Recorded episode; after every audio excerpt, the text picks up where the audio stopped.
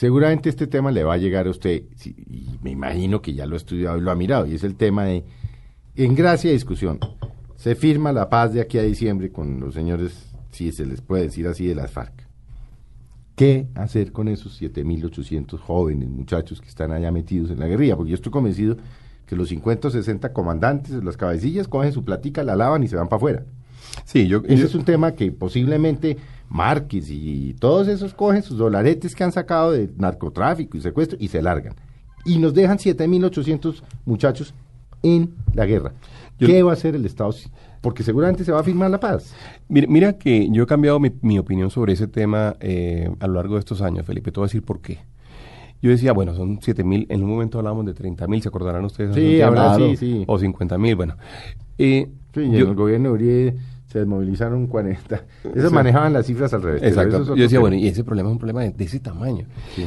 Después de, de, de, haber montado, digamos, toda esta institucionalidad y de saber que nosotros estamos trabajando con un millón quinientas mil familias, con 6 millones de personas, que tenemos 10, 12 millones de, casi 12 millones de personas y más familias en acción, la verdad es que el problema me asusta menos yo digo, uno... El, Estamos en capacidad de asumir... El Estado, el Estado colombiano hoy en día es capaz... Después de tener 6 millones de, de, personas... Sí, sí. 5 millones de víctimas. Mil... Claro, 5 millones de víctimas que estamos reparando. Sí. La otra vez estaba en, en, un evento social con el... que me, me, sorprendió mucho, con el general León Riaño, con el uh -huh. director de la policía.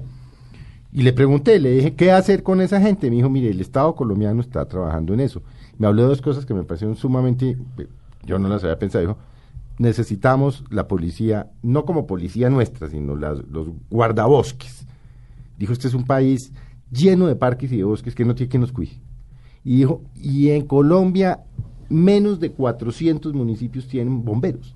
Si nosotros ponemos estaciones de bomberos a los 1.200 y pico municipios de Colombia, ahí, dijo, ahí caben los 7.000, y eso dijo, eso le vale al Estado nada, le vale 10 millones, 10 billones en 10 años. Miren, para darle... O sea, ese no es un tema que les preocupe. Yo, a mí no me preocupa tanto, eh, va a ser un gran reto, por supuesto, no, pero, pero, pero, el, pero, la operatividad hoy en día está montada. Yo les quiero como, como no, pues poner sí, un ejemplo. Sí, Tenemos un programa que se llama Jóvenes en Acción, en donde en este momento estamos acompañando con becas, con un, le estamos pagando por estudiar a 120 mil jóvenes pueden meter 7.800 más. Sí, es decir, 10.000 más estudiando eh, con, con, con, un eh, apoyo económico para que estudien, para que no tengan que salir.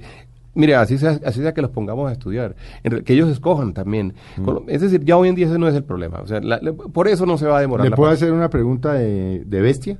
Hágala. ¿En qué momento se enriqueció Colombia?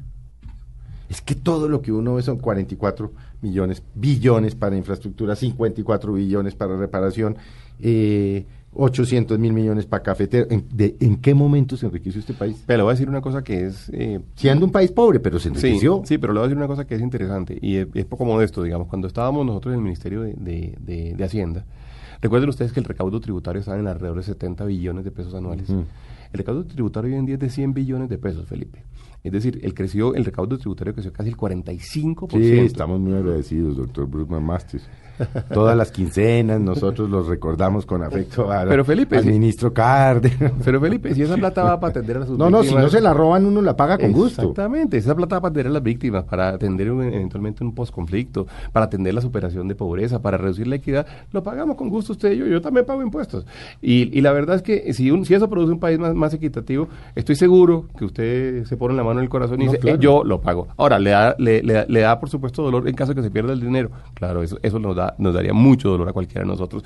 Pero eso, porque la pregunta suya era de dónde salieron los recursos, sí, sí, pues sí. es decir, tener 45% en dos años más de base tributaria sobre la cual trabajar y con la cual disponer para poder y ahora con esta reforma lo aumentaron, van a aumentar no, no aumenta o no aumentan mucho. No, no aumenta tanto el recaudo. Ministro Cárdenas. Sí, no aumenta tanto, pero va a ser muy redistributivo, eso sí va a pasar. Eso, eso sí va a suceder.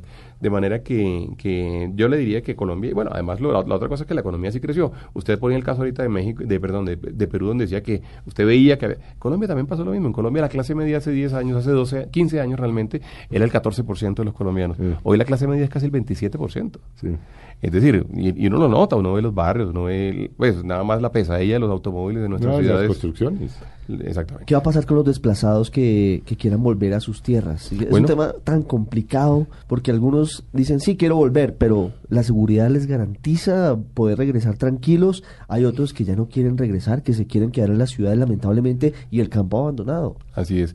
Y, y, tampoco le podemos poner a ellos la responsabilidad de atender el campo, porque si, si, ya, sufrieron el primer, digamos, costo del, del, conflicto, no pueden sufrir un segundo costo. Ese es un tema que también hay que trabajar caso a caso. Usted quiere, la pregunta es, ¿usted quiere retornar, sí o no? Mucha gente le dice que no. El porcentaje de gente que le dice que no, vea, yo, no, ya me fui hace 20 años, yo, ya estoy aquí, yo ya soy urbano y mis hijos son urbanos y estudiaron aquí, yo ya, no me acuerdo cómo sembrar maíz. Eso puede pasar. Hay gente que le dice, no, yo sí quiero volver.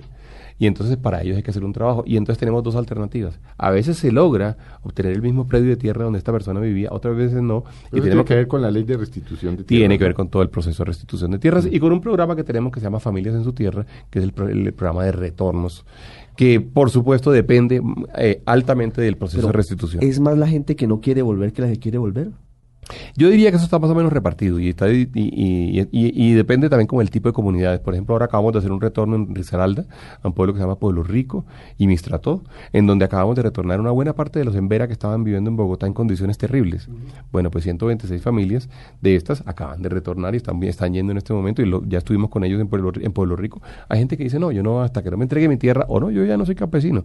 Y todo eso es respetable. O sea, nosotros no podemos de ninguna forma, digamos, propiciar ni, ni presionar ninguna de estas soluciones? Pues nos deja, es que Ricardo, nos ha pasado últimamente que los, invitados nos sorprenden, ¿no?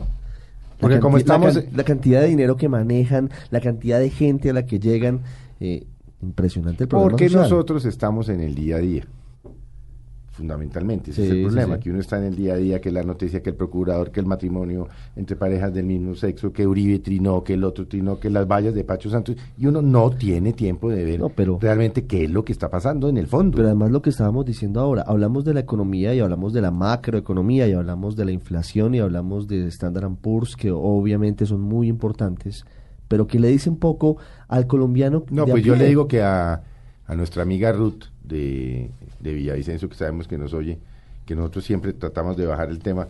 Ruth no sabe qué es estándar pues ni, interesa, pero Ruth sí, sí sabe que puede ir a Familias en Acción ahí en la cuadra. Eso es lo importante, eso esa economía menuda, esa, ese trabajo detallado es, es, lo realmente valioso, porque eso es lo que permite que la gente salga de la pobreza, que salga de las dificultades, más allá de lo otro, que también, y repetimos, es importante para la economía y para el desarrollo del país, pero que, pero que en realidad no, nos dice mucho de que muchas veces tenemos líos, se lo confesamos a Bruce, para aterrizar, para decir, bueno, ¿y cómo le explicamos a la gente qué significa el hecho de que ya no seamos triple B menos? No, eso la gente. Sino triple B en ¿Quién explica eso? Pues Esto la gente le llega directo. Pues bueno, eh, se nos acabó el tiempo, Ricardo. Bruce, muchas gracias por haber venido. No, gracias por la invitación.